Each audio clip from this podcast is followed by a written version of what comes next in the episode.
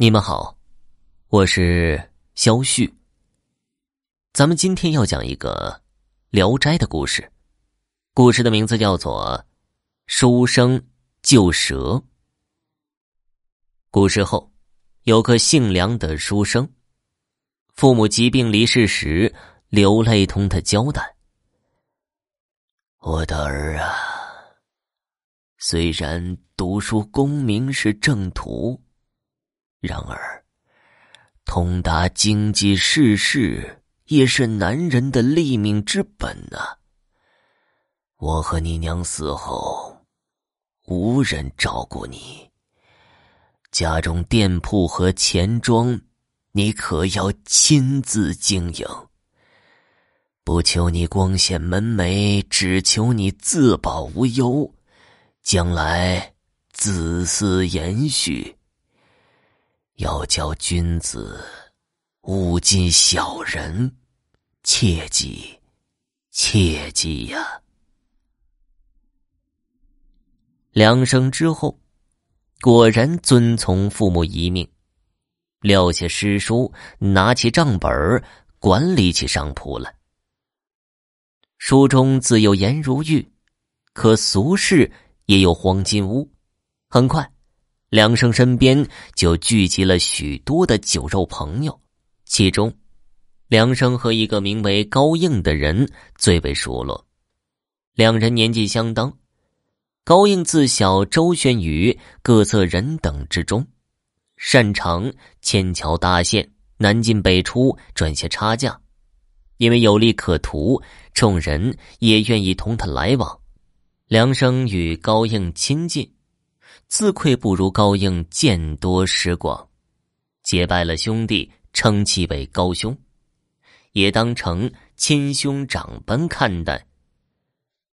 一年春日，二人相约信步游山，在一处山路上见到前方盘着一条手臂粗细的花蛇，高应吓了一跳，便要寻木棍将他给打死。可是梁生见那蛇动也不动，唯独蛇头向他点了两下，好像是在哀求，且盘踞的蛇骨扭曲错位，像是受了重伤，拦住了高应。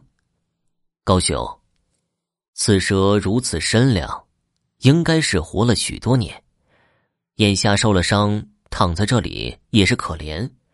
即便你不动手打他，过往车马。也会将他碾压而死。他已经无力伤人，你我就做做善事，将他抬到那边树丛里，纵然命尽，也能得个安宁。高应本是对梁生有意结交，不愿为这点小事同他争执，当下顺着梁生的意，和二人之力将花蛇抬到了树丛中。梁生特意寻了草木茂密之处安置了花蛇。且说之后数日，梁生梦中夜夜与一花衣美丽女子相依偎，渐生情意。梁生读过许多的异闻故事，心中有了感觉，忍不住问那女子的来历。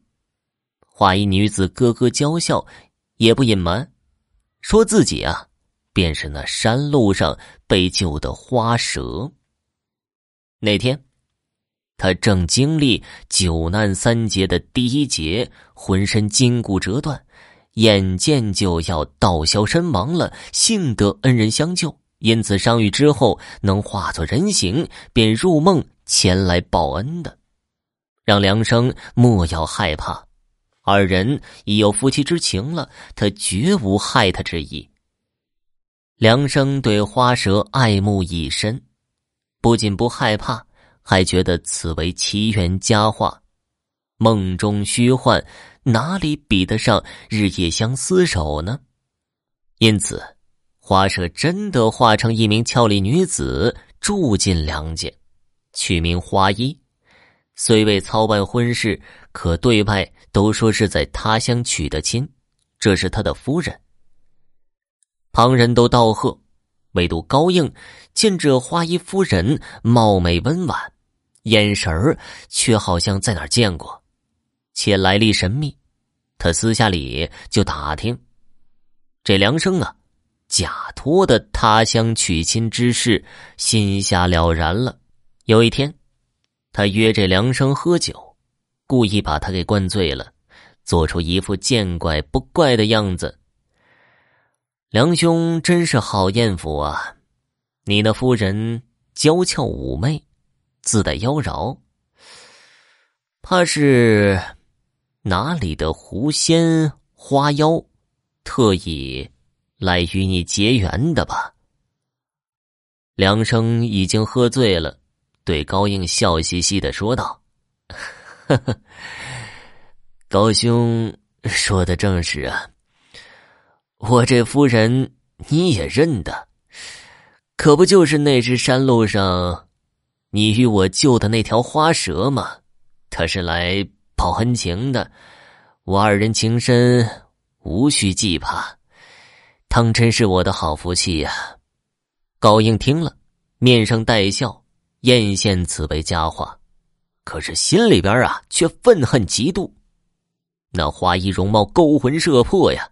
当日他也曾经帮着抬来着，可是怎么瞧不见这美人对他投怀送抱呢？可见这妖怪呀，也跟人一样，只挑这个长得好看的，瞧不上他这个穷的、丑的。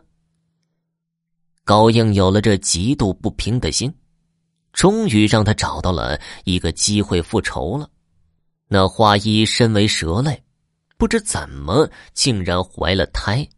梁生喜气洋洋，等着抱儿子。高应约着梁生去那十里外的酒肆饮酒，借口乏了，要去一户养蛇的人家讨水喝，拉着梁生去看蛇群交配。高应故意自言自语：“哎呀，这蛇类真是本性为淫，数公一母。”产下的蛇子只知母，却不知父是谁。切，真是笑话呀！梁生听了此话，不由得想起花衣当日入梦，确实不是寻常女人那般娇羞遮掩。可见这蛇类虽化人身，却无人的廉耻之心。那花衣腹中的孩子，岂非就是野种？梁生脸色难看。高英装作后悔誓言的样子，又忍不住劝梁生：“男欢女爱且无妨，这子嗣血脉可马虎不得。人要不同道，将来产下一怪物，惹人笑话也罢。若是这怪物不是自己骨血，那才愧对祖宗呢。”猜忌之心一旦起了念头，便如野草疯长。梁生再接按耐不下去。他既舍不得花衣，也不想要这个野种怪物，竟然寻人配了落胎的药，哄着花衣喝了进去。半夜时分，花衣肚子绞痛，落下一个血红肉球来。梁生大惊：这哪里是人胎呀？真的是个怪物！可不等梁生刀切火烧，花衣冷汗淋漓，痛楚万分。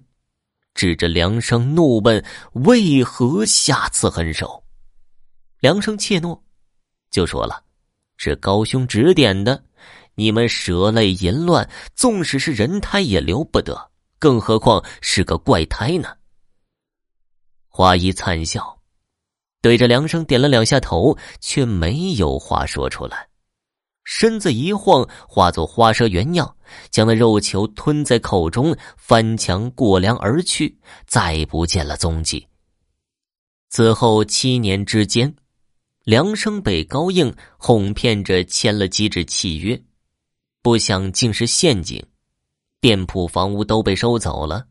高应当起了富家掌柜，同梁生也翻了脸了，再没有往日的兄弟情谊。梁生衣衫褴褛，寄身破庙，后悔自己没听爹娘遗言，亲君子远小人，被这个恶毒高硬害得家破人亡。当日那花衣和胎儿，必定也是高硬的谗言，只恨如今后悔已经来不及了。